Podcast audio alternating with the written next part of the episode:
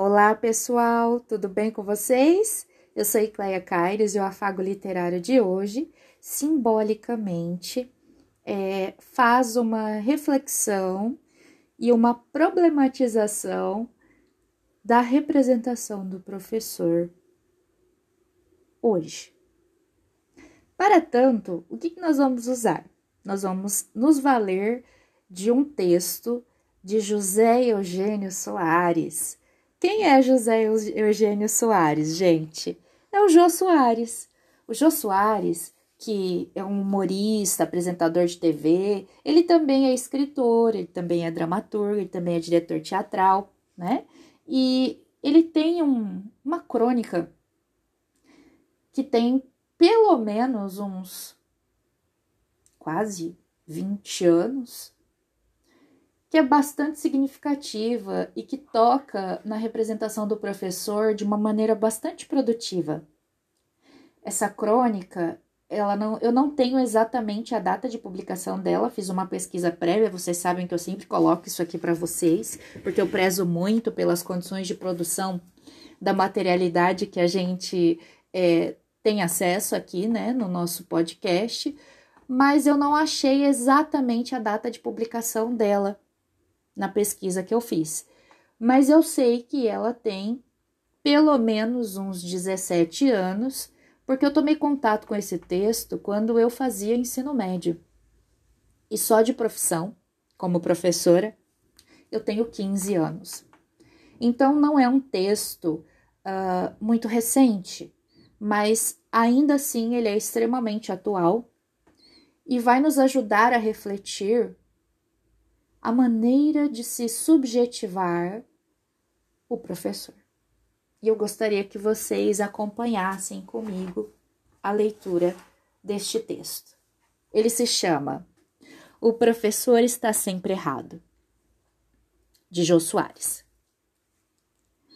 O material mais barato que existe na praça é o professor. Quando é jovem, não tem experiência. Quando é velho, está superado. Quando não tem automóvel, é um coitado. Quando tem automóvel, chora de barriga cheia. Quando fala em voz alta, vive gritando. Quando fala em tom normal, ninguém escuta. Quando falta as aulas, aliás, quando não falta as aulas, é um Caxias. Quando precisa faltar, é um turista. Quando conversa com os outros professores, está malhando os alunos. Quando não conversa, é um desligado. Quando dá muita matéria, não tem dó dos alunos. Quando dá pouca matéria, não prepara os alunos. Quando brinca com a turma, é metido a engraçado. Quando não brinca com a turma, é um chato. Quando chama atenção, é um grosso. Quando não chama atenção, não sabe se impor. Quando a prova é longa, não dá tempo. Quando a prova é curta, tira as chances do aluno. Quando escreve muito, não explica.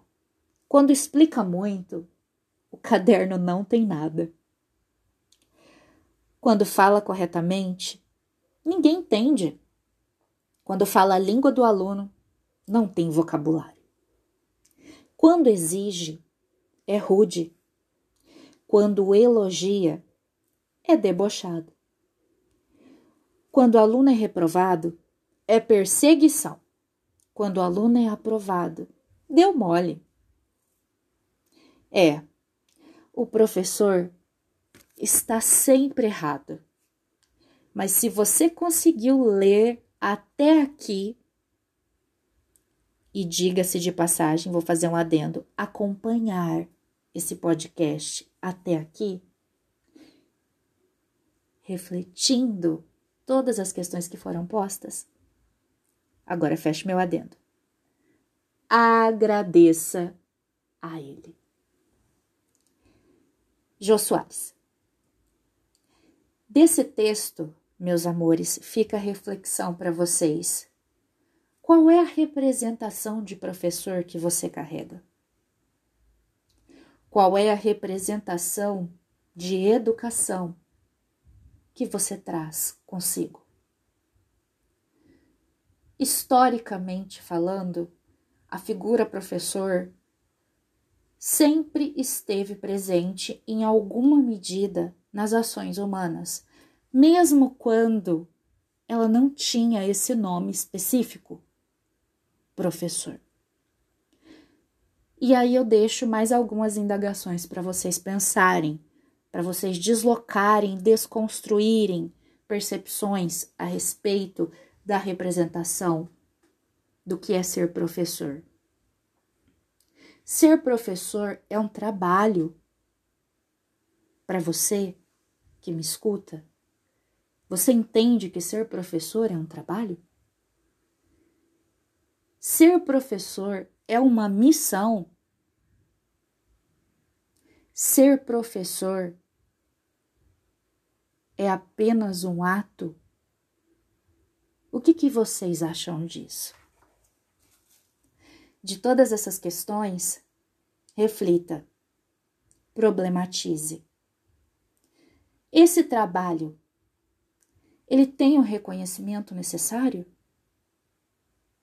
A valorização necessária? Essa missão, ela tira do exercício do ofício de professor a necessidade de encarar este ato de ser professor como algo que é semelhante a qualquer outro exercício de ofício, sobretudo o exercício dos ofícios que envolvem o trato com as pessoas? Essa série de indagações serve para vocês é, começarem a construir um pensamento próprio do que é ser professor, porque é fácil repetir aquilo que ecoa na sociedade e que estereotipa a figura do professor de determinada forma e não de outra, porque muitas vezes é conveniente. Que estereotipa a condição da educação no Brasil hoje de uma determinada forma e não de outra. E que agencia a conduta de vocês a pensarem no professor, ora como aquele que tem uma missão diante de alguma coisa, aquele que é responsável por alguma coisa